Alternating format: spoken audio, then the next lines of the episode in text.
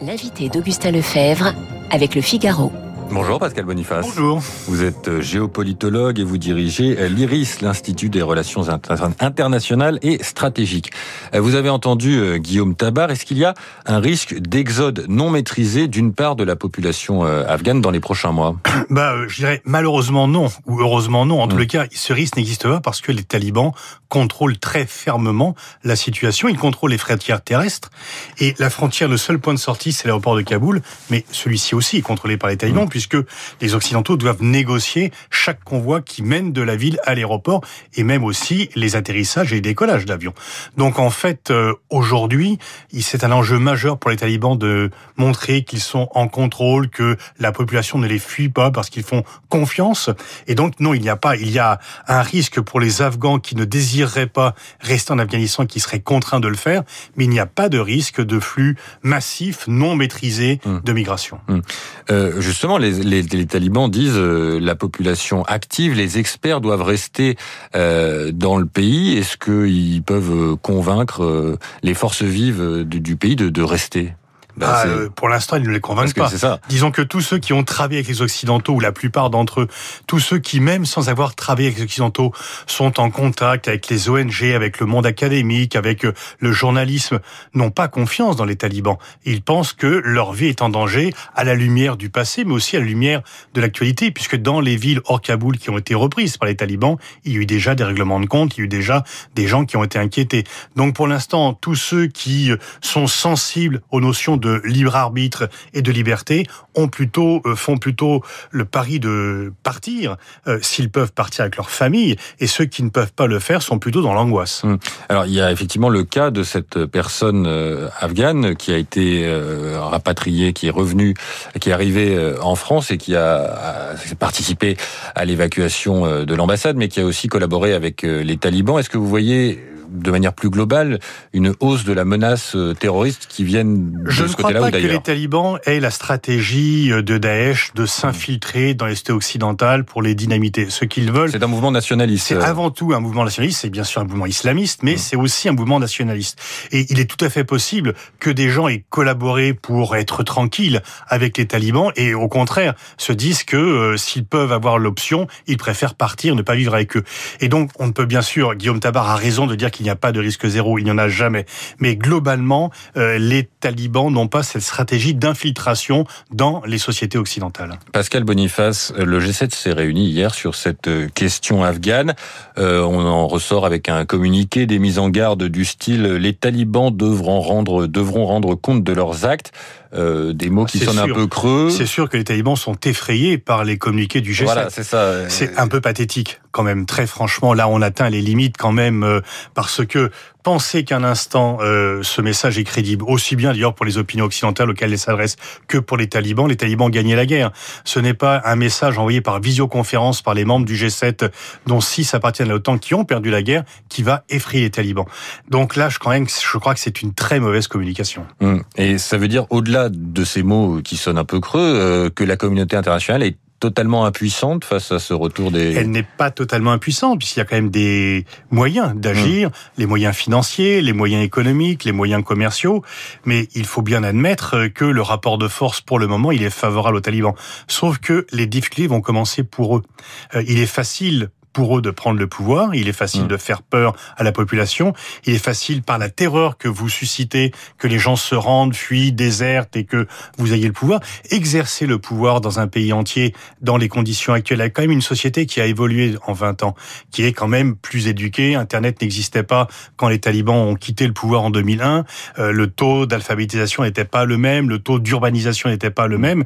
Là, ça va devenir plus compliqué. Donc, les talibans vont aussi devoir faire des concessions à leurs partenaires partenaires et ils ne pourront pas se contenter d'avoir des relations avec les Chinois et les Pakistanais. Hum.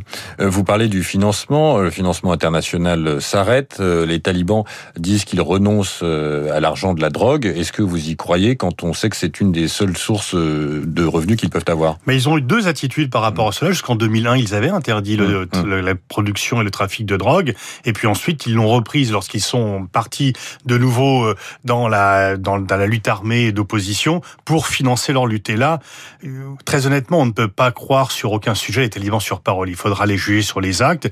Ils peuvent choisir effectivement de dire, vous voyez, on est vraiment la vertu, y compris dans ce domaine-là, et nous sommes des purs et des intègres, euh, en essayant d'obtenir finalement des compensations par rapport à cela. Et c'est un des moyens qu'ils ont d'ailleurs.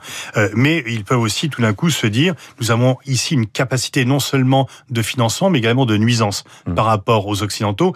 Et il serait tout à fait possible que ceci soit l'un des euh, moyens de négociation entre les Occidentaux, entre la communauté internationale, parce que euh, l'Iran a aussi très peur du trafic de drogue à partir.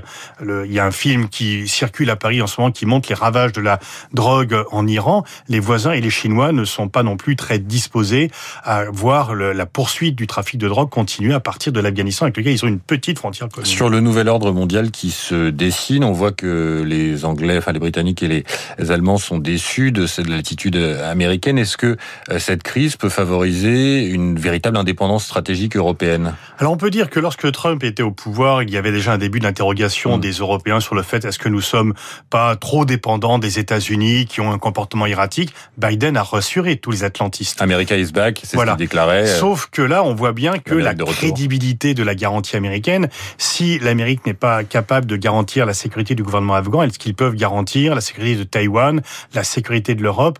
Et là, en fait, tous les alliés tous les alliés des États-Unis, qu'ils soient européens, asiatiques ou arabes, qui comptaient uniquement sur la garantie américaine, doivent réfléchir à deux fois. Donc c'est peut-être la, la, deuxième lame euh, en faveur d'une plus grande autonomie européenne par rapport aux États-Unis. 8h23 sur Radio Classique. Nous sommes en direct avec le géopolitologue Pascal Poniface qui dirige euh, l'IRIS. Je voulais aussi vous interroger sur le sport. Vous êtes spécialiste de ces questions.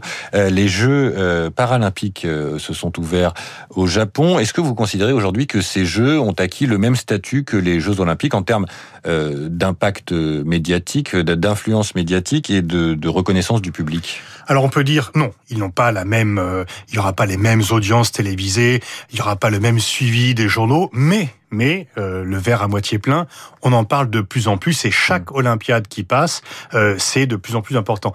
Dans les travaux préparatoires euh, pour le dossier Paris 2024, j'avais proposé que l'on fasse les Jeux paralympiques avant les Jeux olympiques mm-hmm. pour attirer un peu plus la lumière. Ce n'est pas possible pour des raisons à la fois techniques, etc.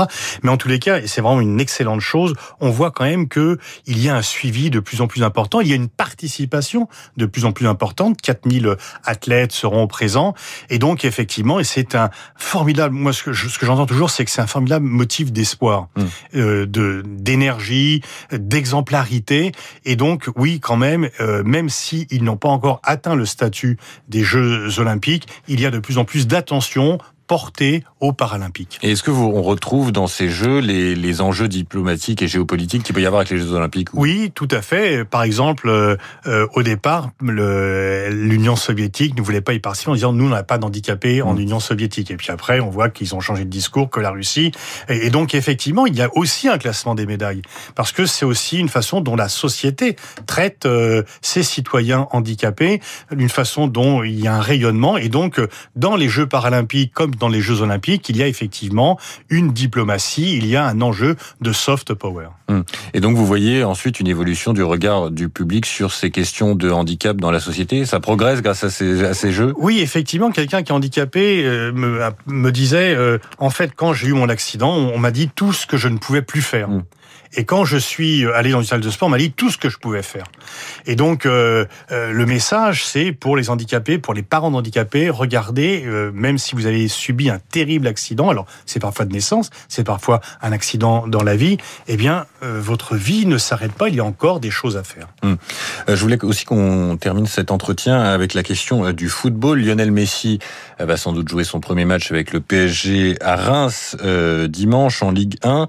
les Parisiens ont refusé une offre de 160 millions d'euros pour laisser partir leur autre attaquant star Mbappé au Real. Est-ce que toutes ces stars euh, à Paris, ça fait oublier bah, les enjeux qu'il y a autour du Qatar, notamment les accusations d'esclavage euh, autour de l'organisation de la prochaine Coupe du Monde Alors il n'y a pas, de, enfin, il y a des situations de mauvais traitement des travailleurs immigrés. Effectivement, Amnesty International vient euh, suit ce dossier de près. Il a lancé une enquête auprès du Qatar sur les morts non naturelles et sur les indemnités qui pourrait être due aux travailleurs. Il y a par rapport à ça deux attitudes. Il y a certains qui instrumentalisent ce dossier pour mettre en accusation le Qatar pour des questions géopolitiques, parce qu'ils sont en rivalité avec le Qatar. D'autres qui se disent, bah, profitons de la Coupe du Monde comme d'un levier pour euh, améliorer la situation des travailleurs immigrés. C'est un peu l'objectif d'Amnesty International, de Human Rights Watch aussi. Et effectivement, euh, ces organisations tout en maintenant le fait qu'il y a encore beaucoup de chemin à faire, reconnaissent que le Qatar a tenu compte de leurs observations, insuffisamment à leurs yeux, mais quand même néanmoins que la kafala, par exemple, le fait de retirer le passeport à un travailleur immigré qui arrivait euh, n'existe plus. Et finalement, euh, c'est un peu, le, on a beaucoup plus parlé des immigrés au Qatar que dans les autres pays de la région ou que dans d'autres régions.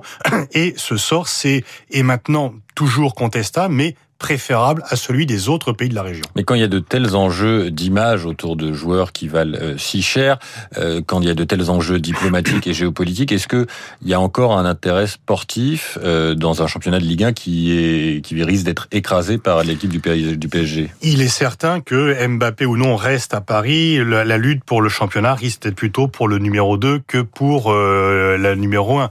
Qui sera numéro 2, pas qui sera champion. Effectivement, on a un peu ça aussi finalement en Allemagne où le Bayern, euh, depuis maintenant 7 ou 8 ans, gagne le championnat.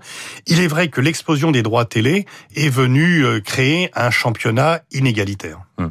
Merci Pascal Boniface d'avoir répondu à nos questions ce matin, euh, géopolitologue directeur de l'Institut de Relations internationales et des stratégies Cliris. On vous retrouve en librairie euh, la semaine prochaine, un ouvrage en collaboration avec Hubert Védrine, l'Atlas euh, des crises et conflits euh, aux éditions Armand Collin. Il est 8h28 sur Radio Classique. Dans un instant, le rappel des titres. Et la...